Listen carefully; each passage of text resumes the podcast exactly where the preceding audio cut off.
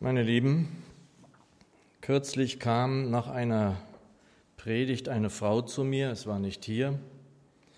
Sie wollte mit mir über ihre Zweifel sprechen und war sehr direkt. Was, wenn wir uns täuschen? Was, wenn es doch ein Irrtum ist, wenn wir uns täuschen und es eben doch nicht die Wahrheit ist? Diese Frau ist Mitglied der Gemeinde, in der ich da predigte, seit Jahren schon engagiert. Wie geht man damit um? Etwa so wie vor Jahren hier schon mal erlebt, da hört jemand, dass jemand Zweifel hat und sagt, Zweifel, ich habe keine Zweifel. Es ist nicht gut, Zweifel zu haben. Im Jakobusbrief ist uns gesagt, dass wir nicht zweifeln sollten, wenn wir um etwas bitten. Er, der Bittende, bitte aber mit Zuversicht und zweifle nicht, denn der Zweifler gleicht der Welle des Meeres, die vom Wind bewegt und getrieben wird. Denn ein solcher Mensch meine nicht, dass er etwas vom Herrn empfangen werde. Also hatte der Bruder recht, wenn er keinen Zweifel zulässt? Ich gebe zu, ich werde immer skeptisch, wenn es irgendwie nur schwarz oder weiß gibt. Es gibt zwischen schwarz und weiß auch noch Graustufen. Es gibt nicht so oder so. Ich glaube, dass weder so das Leben ist und schon gar nicht die Nachfolge. Der Herr möchte uns zum Beispiel sorgenfrei sehen. Und dennoch kennt er uns und unsere Sorgen. Der Herr möchte uns angstfrei erleben und dennoch weiß er, dass wir in der Welt Angst haben. Er weiß es ja doch. Und er weiß auch ganz sicher, dass wir immer einmal zweifeln. Aber natürlich sucht er unseren Glauben. Als diese Schwester mich ansprach, da suchte sie den Seelsorger. Und auch der kennt den Moment des Zweifels. Meist kommt er kurz angeflogen und ist nach Sekunden wieder weg, vielleicht kennt ihr das. Aber dann dauerhaft sich sozusagen in Zweifeln zu bewegen und dabei das Vertrauen zu verlieren, ist schon was anderes. Wir sollten für Zweifel Verständnis haben, aber gleichsam Zeugnis geben von dem, was wir im Leben mit Jesus erfahren und erlebt haben. Ich habe in diesem Gespräch der Schwester ein Zeugnis gegeben von der Macht des Namens Jesu. Vielleicht geben wir in Gemeinde zu wenig Zeugnis. Hast du Heilung erfahren? Hast du gesehen, wie Menschen frei geworden sind? frei auch von Bindungen des Satans, dann nimm kein Megafon, aber berichte im Raum dessen, was Gemeinde uns bietet davon. Bis heute, Geschwister, gibt uns David in seinen Liedern Zeugnis. Zeugnis vom Kampf, Zeugnis von Zweifeln, vom Ringen im Glauben, Zeugnis vom Sieg im Herrn, dem er vertraute. Ich möchte in dieser Predigt ausgehen von einem Abschnitt aus einem Psalm, den ich sehr liebe, Psalm 18. Psalm 18, wir schauen uns die Verse 21 bis 31 an. Psalm 18, die Verse 21 bis 31. Ich lese es uns zunächst in der neuen Genfer Übersetzung. So handelte der Herr an mir, denn ich hatte nach seinem Willen gelebt. Weil meine Hände rein waren von aller Schuld, hat er mir Gutes vergolten.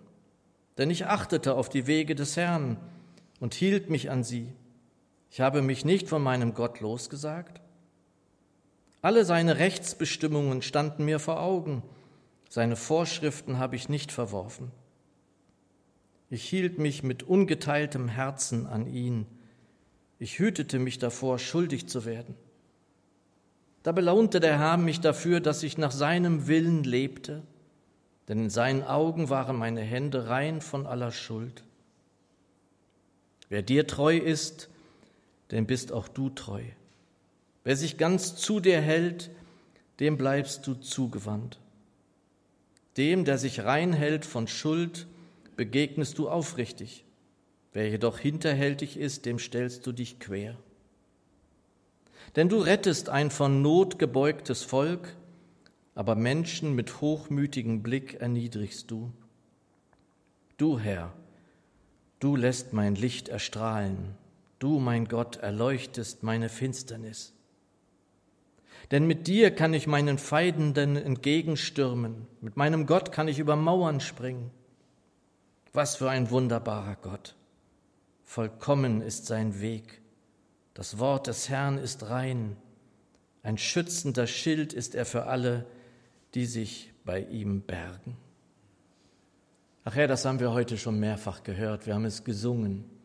Das ist so unser Wunsch, dass wir uns ganz bei dir bergen dürfen, wissen dürfen, wer unter dem Schutz des Höchsten ist. Wem soll das nicht helfen? Herr, das ist das, was wir suchen. Das suchen wir auch jetzt. Segne uns und dein Wort. Amen. Es ist meine Überzeugung, dass mit zum bedeutendsten in der Nachfolge Jesu gehört, Zeugnis zu geben. Nicht Diskussionen, nicht Vorträge, nicht Reden, nicht Überzeugungsarbeit, also Recht haben wollen und Recht behalten wollen in Glaubenssachen, nein.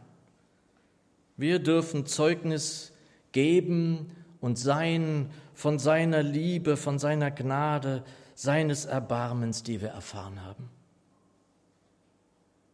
Wir dürfen davon berichten, immer wieder neu, dass Jesus lebt, dass er wirkt durch seinen Geist, dass er heilt. Ich habe als Junge viel gehört und erfahren von Glauben, wie einige von uns, aufgewachsen in einer Gemeinde, schon im Kindesalter in der Schrift unterrichtet.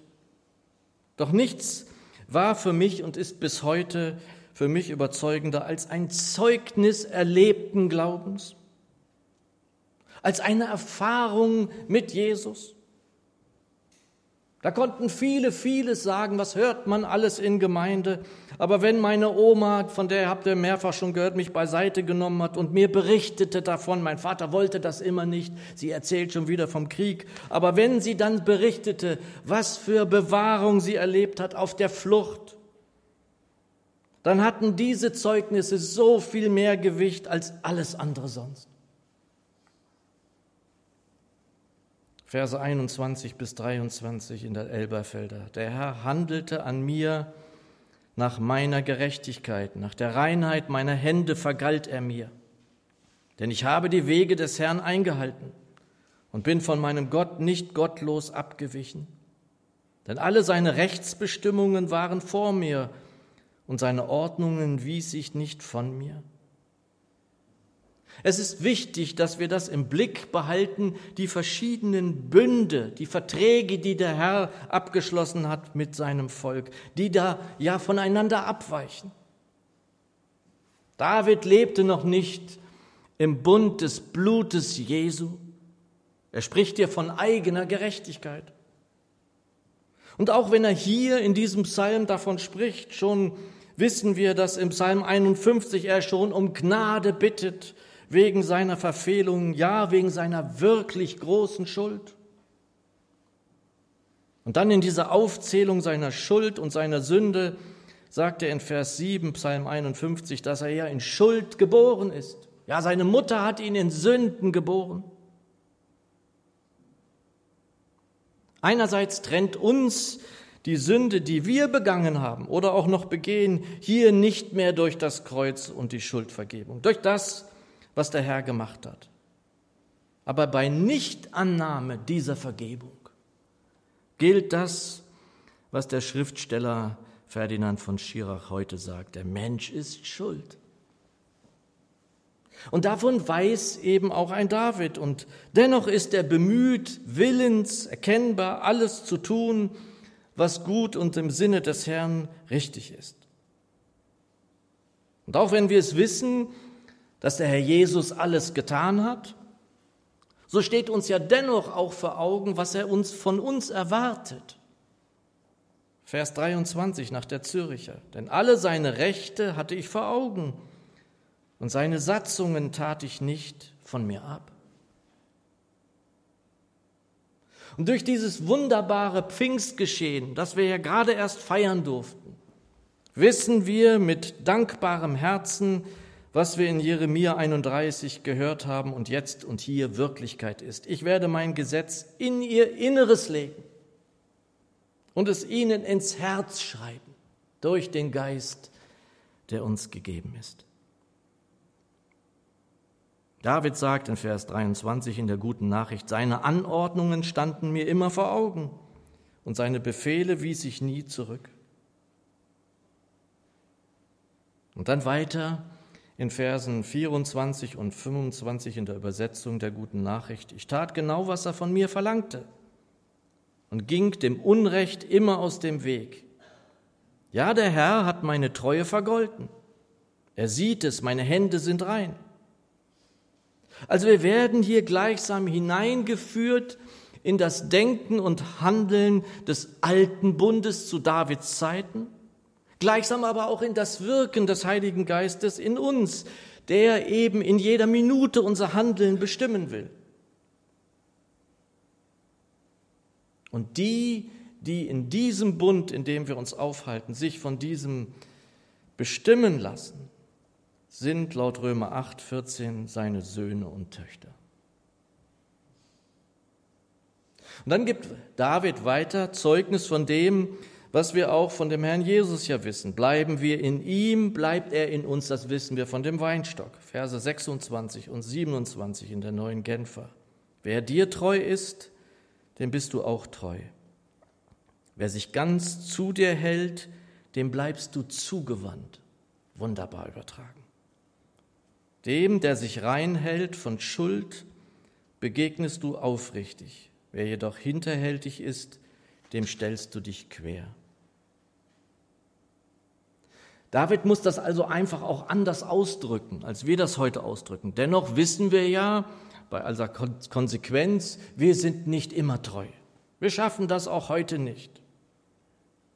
Und dass David sich beileibe nicht von der Schuld frei hielt, das wissen wir. Nicht zuletzt aus Psalm 51. Und Johannes kommt in seinen Briefen diesem aktuellen Bundesgeschehen mit seinen Worten so ziemlich am nächsten. Das erklärt es uns am besten. Sind wir ehrlich? Sind wir aufrichtig? Sagen wir nicht, wir hätten keine Sünde, sondern bekennen sie. Dann ist er treu und gerecht und vergibt uns unsere Schuld. Die gute Nachricht überträgt dann weiter in Vers 28. Die Erniedrigten rettest du aus Unterdrückung, aber die Hochmütigen holst du vom hohen Ross. Das klingt so nach einer Parallele zu dem Wort, dass der Herr dem Hochmütigen widersteht, dem Demütigen gibt er Gnade aus 1. Petrus 5. Und dann wird David, was ich mal besonders liebe, erneut und erfrischend persönlich und gibt Zeugnis seines Glaubens. Verse 29 und 30 in der guten Nachricht. Du lässt mein Lebenslicht strahlen, Herr. Du selbst, mein Gott, machst mir das Dunkel hell. Das kann ich bezeugen, das stimmt. Mit dir, mein Gott, erstürme ich Schutzwelle, mit dir springe ich über Mauern. Und hier ist auch mein persönliches Zeugnis immer wieder gefragt. Also wer Bayless Conley zum Beispiel kennt und Predigten von ihm hört, der wird das erleben, dass er immer wieder erzählt von seiner Errettung. In diesem kleinen, in dieser kleinen Gemeinde, in so einer Station, in der Pfingstlerstation, dort wurde er gerettet. Und da kann man sich fragen, wieso erzählt er das immer wieder? Weil es wichtig ist. Das müssen wir immer wieder. Wie bist du gerettet worden? Und als ich in meinem Studio und Atelier erwachte und sehen müsste, musste, alles ist wieder zerstört. Ich hatte immer so den Eindruck, ich hatte wie so einen Geschmack im Mund. Das kannte ich schon mal. Es war schon mal in meinem Leben alles kaputt. Wieder alles am Boden. Wieder das Haus meines Lebens in Brüchen. Nur mit dem Unterschied, dass da meine Bibel auf dem Tisch lag. Da kann man sagen, meine Güte, ist das jetzt so wichtig? Ja, das ist es. Nach 30 Jahren Irrfahrt war ich zurück und es war dieser Unterschied. Zum einen dieser, wie Kierkegaard es sagt, dieser qualitative, unendliche Unterschied. Ich wusste, das ist der Schöpfer, unendlich groß und du kleiner Wurm hier unten. Das stimmt. Aber ich wusste, er ist da. Er sagte nicht Nein zu mir, sondern ein unendliches Ja. Und ich schlug diese Bibel auf und las, herzlich lieb habe ich dich, Herr, meine Stärke, Herr, mein Fels, meine Burg, mein Erretter. Und es ist dieser Psalm, aus dem diese Worte auch heute sind. Der ist ein Psalm meines Lebens geworden. Gerade zu Beginn eigentlich eine Glaubens- oder Liebeserklärung an den Gott meines Heils und gleichsam unendlich beruhigend, Schutz bietend ich kann mich bergen. Auf ihn traue ich. Er ist mir Burg und Schutz. Und ihr habt das schon mal von mir gehört. Tage später bestätigte er dieses Wort noch einmal für mich. Das ist jetzt dein Wort. Damit geh weiter. Und ich las dieses Wort immer wieder neu. Ja, alles war bei mir zerbrochen. Äußerlich war alles kaputt, aber innerlich nicht. Ich wusste doch, dass da ein Gott zu mir steht, dem ich wichtig bin. Und hier laufen Menschen dieses Haus entlang, diese Straße entlang und denken, sie sind nichts wert. Und das Gegenteil ist der Fall. Ich hatte ihm vorher schon alles anvertraut, aber jetzt tat ich es noch viel mehr. Jeden Schritt hatte ich mir vorgenommen, ging ich mit ihm, jeden Schritt. Und ich habe keinen einzigen Schritt bis heute, wie viele Jahre ist es her, äh, bereut. Ich bin nicht eine Sekunde enttäuscht worden. Und wenn ich dann in schwerster äh, Zeit diesen Psalm 18 auch weitergelesen habe, dann ist mir dann späterhin auch begegnet, du lässt mein Lebenslicht strahlen, Herr. Du selbst, mein Gott, machst mir das Dunkel hell. Das ist die Wahrheit. Da war Finsternis, aber nicht in ihm. Mit dir, mein Gott, erstürme ich Schutzwelle, mit dir springe ich über Mauern. Und manchmal war, saß ich dann irgendwo und war verzweifelt, musste Verhandlungen führen mit der Bank und mit anderem. Alles musste abgeschlossen werden, es ging nicht mehr weiter. Und dann dachte ich immer wieder, fiel es mir zwischendurch ein, mit meinem Gott überspringe ich Mauern. Und das stimmt, es war so. Und deshalb Zeugnis für und an alle, auch im Internet. Es ist das Wunderbarste, alles mit ihm zu überstehen und sich ihm ganz anzuvertrauen. Und manchmal ist es geradezu nötig für die, die sich noch nicht entschieden haben oder sich neu entscheiden wollen, sich willentlich ganz in seine Arme zu werfen, ganz in seine Arme. Warum? Vers 31 in der guten Nachricht. Alles, was dieser Gott tut, ist vollkommen. Was der Herr sagt, ist unzweifelhaft wahr. Wer in Gefahr ist und zu ihm flieht, findet bei ihm immer sicheren Schutz. Und ich muss es nochmal sagen, als ich vom Herrn zurückgeholt worden bin, das ist so, er hat mich gezogen, übergab ich ihm alles. Alles, was ich zuvor getan hatte, alles, was ich gerade tat, alles, was ich in Zukunft tun wollte. Einigen kam das seltsam vor. Es haben Menschen sich von mir abgewandt und gesagt, mit dem nicht mehr. Einige wissen von euch, ich war ja Fotograf, selbstständig. Ich liebte die Fotografie und wollte aber niemals, dass irgendetwas über ihm stand. So bot ich ihm unter Tränen im, Gebet an, alles in Sachen Fotografie sein zu lassen. Ich lasse das alles sein, wenn du das willst. Seine Antwort war eine Fotoausrüstung, von der manche träumen. Das war seine Antwort. So sehr liebt er uns. Und damals schon spürte ich bei allem Schmerz dieser schwierigen Zeit, dass in allem, was er zeigte auf diesem Weg, nur im Licht war. Da war das Licht. Und heute darf ich im Rückblick, bei dem wir ja immer sehen können, was da eigentlich gewesen ist, sagen, dass wahr ist, dass wer seine Wege ihm anvertraut, erfahren wird, dass es gut wird. Und dann wurde späterhin mir die Frau meines Lebens gezeigt. Hier vorne sind wir getraut worden, wir haben einander das Ja gesagt. Unser Trauspruch war, befiehl dem Herrn deine Wege und hoffe auf ihn, er wird's wohl machen. Und da sehe ich meinen Vater auf der Kanzel stehen. Da steht nicht wohl machen, wohl machen, gut machen. Er wird es gut machen. Und oft wird es anders. Alle, die das kennen, können das bezeugen. Manchmal wird es ganz anders, als wir erwarten. Aber es ist gut. Wer seine Wege ganz mit ihm geht, der wird nicht enttäuscht sein. Manchmal ist es schwer, manchmal ist es steinig, manchmal geht es uns nicht gut, aber seine Wege sind gut. Die Neue Genfer überträgt Vers 31. Was für ein wunderbarer Gott. Vollkommen ist sein Weg. Das Wort des Herrn ist rein. Ein schützender Schild ist er für alle, die sich bei ihm bergen. Dieser Frau und Schwester, die dann nach der Predigt zu mir kam, gab ich Zeugnis.